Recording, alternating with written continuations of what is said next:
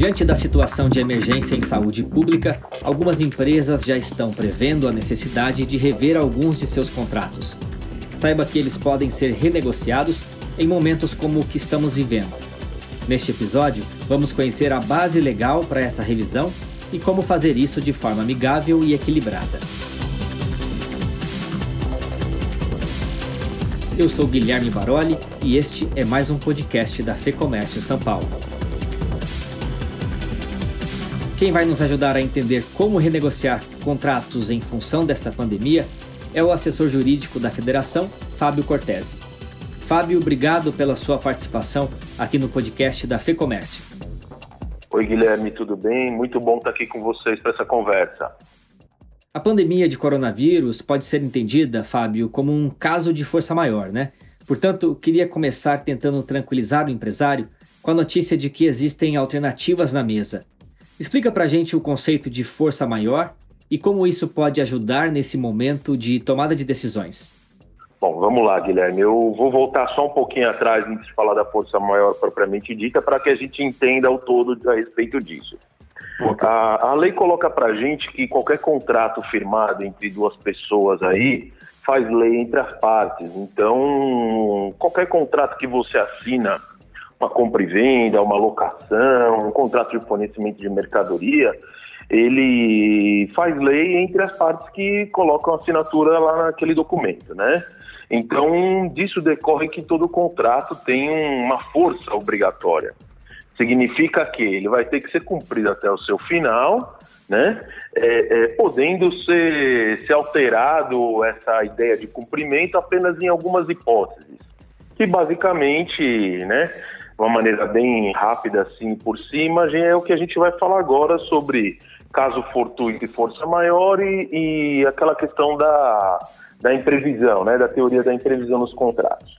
Uhum. O caso fortuito e força maior, ele é, significa assim, a grosso modo, basicamente alguns fatos humanos que, mesmo sendo previsíveis, a gente não poderia evitar. Né? Nisso a gente está falando da força maior. O caso fortuito são aqueles eventos que eles não poderiam ser previstos né, por nenhum método humano e que geralmente decorrem de assuntos que vêm da natureza, que é furacão, terremoto, chuva, tá? Uhum. O que é importante a gente entender com relação a essas duas, essas duas figuras aí que a lei traz para a gente? E quando isso ocorre, como é o caso da pandemia que a gente tem aí do coronavírus, é, eles funcionam como uma hipótese de exclusão de responsabilidade. Então vamos trazer um exemplo prático, bem prático. Você tem lá o seu contrato de locação, de onde você mora, e aí, por razão da, dos efeitos da pandemia, você não consegue honrar com o pagamento. Uhum. Você não conseguiu honrar com o pagamento, é, sendo reconhecido como força maior, você, em tese, estaria dispensado de pagar multa, juros e correção monetária em cima, tudo, em cima disso tudo. Obviamente, você não vai ficar. É, é, é, você não vai ficar dispensado de cumprir a obrigação, tá certo? Quando voltar a possibilidade de você cumprir, você cumpre. Só que esses ônus da demora em cumprir isso não recaem sobre o devedor. É importante a gente lembrar, sim, que tudo depende do que está escrito no contrato, porque tem certos contratos onde as partes prevêem o que elas vão fazer no, nas hipóteses de caso fortuito ou força maior. Uhum. Ou ainda que, mesmo havendo essa disposição na lei, né, no Código Civil, a parte não vai se responsabilizar por, pelo que ocorrer daí, tá? Certo. Isso que eu ia falar com você. O contrato ele pode ser revisto, suspenso ou rescindido, né? Como é que funcionam essas três possibilidades? Então, a revisão do contrato ela é prevista quando a gente tem essas questões que, que não estavam no radar das partes, então elas ocorrem e aí depende de uma renegociação das partes. Isso pode estar previsto no contrato propriamente dito, ou isso também decorre do efeito da lei, mas lembro aqui que vai depender da vontade das partes tentarem e fazerem essa, esse novo ajuste. Tá? Uhum. Na hipótese de não haver esse novo ajuste, aí então a gente vai falar em revisão, em rescisão, perdão. Uhum. Tá. E quanto à teoria da imprevisão?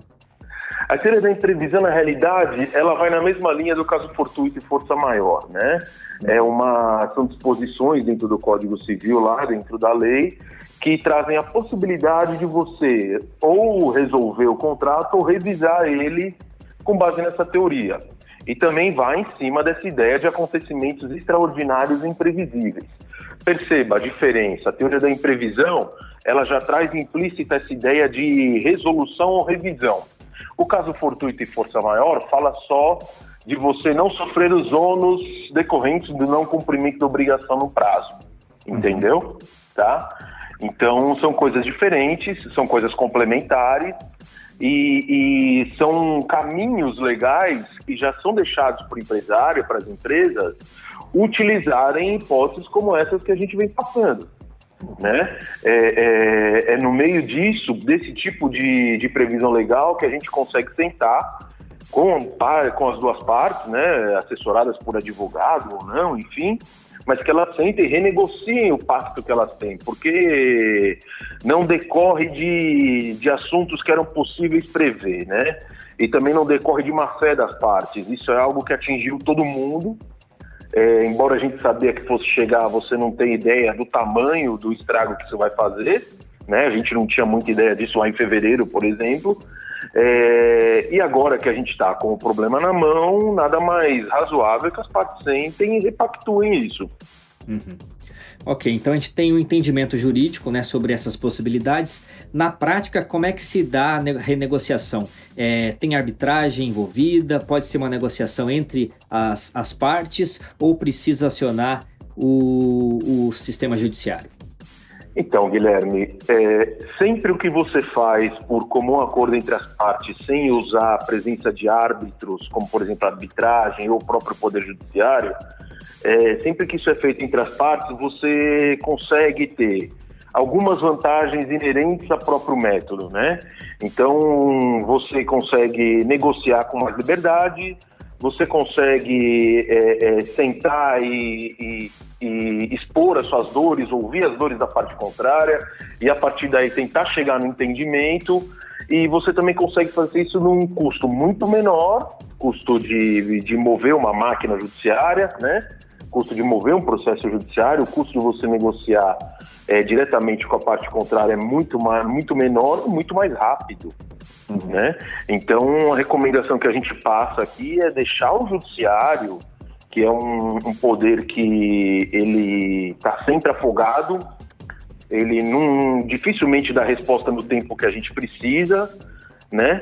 É, é, melhor do que usar o judiciário é você tentar negociar com a parte contrária. É muito mais simples, muito mais fácil. Deixa o judiciário como última saída. Okay. Tá? Como se não der certo a negociação, não tiver por onde é, é, é resolver o problema, então, né? Vamos procurar o judiciário e vamos ver se a gente consegue. É, toda ação que você manda para o judiciário, ela sempre tem alguns riscos, porque você está colocando na mão de um terceiro a solução do seu problema. E ele pode ter diversos tipos de entendimento, né? O direito não é uma ciência exata, então é uma ciência humana. Então, em cima disso, pode ir em diversos tipos de, de consideração a respeito. Por isso, a gente recomenda que as partes conversem, que os empresários sentem, conversem, ainda que sem fazer diversas rodadas de negociação, é, é, na maioria das vezes é mais fácil chegar num bom termo por aí do que via judiciário. Aí lembrando que o judiciário no Brasil já tem né, um excesso de ações para julgar, então mais um é, motivo aí para que ambas as partes tentem sentar e achar um equilíbrio, né, achar uma, uma possibilidade viável que seja bom para todas as partes. É o que eu disse, é um poder afogado, né? É, tem milhares de processos, é uma máquina ineficiente, é uma máquina que ainda precisa de muitos ajustes, então é melhor sentar mesmo na mesa e, e, e conversar. Tá certo. E aproveitando que você faz parte do corpo técnico da FEComércio, Fábio, queria que você falasse sobre o que está sendo feito, né? o que está sendo proposto é, pela FEComércio para tentar mitigar um pouco aí é, esse momento tão difícil para os empresários. Então, a FEComércio tem acompanhado de perto essas questões, Guilherme, bem, bem perto mesmo, desde o começo. Né? Nós já tivemos diversas, diversas interlocuções com o poder público é, para expor a questão das empresas, as dificuldades que enfrentaríamos a partir das medidas que foram colocadas de fechamento, de restrição, né?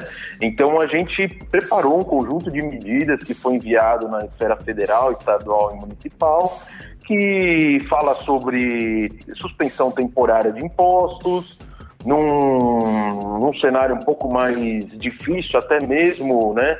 É, é, é, deixar de cobrar os impostos, e aí a gente fala imposto na esfera federal, na esfera estadual e na esfera municipal.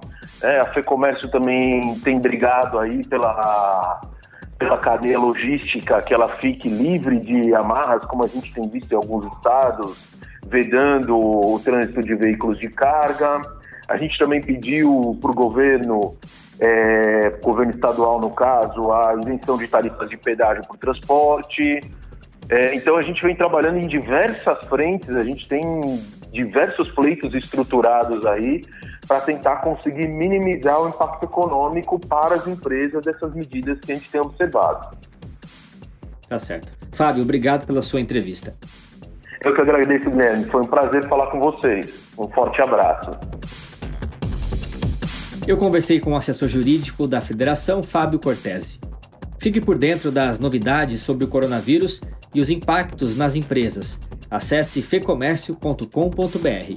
E se você é empresário, cadastre-se gratuitamente no lab.fecomércio.com.br e descubra as vantagens de ser um associado da Fecomércio São Paulo. Os links estão aqui, na descrição deste podcast. Obrigado pela companhia e eu volto em breve com mais uma entrevista para você.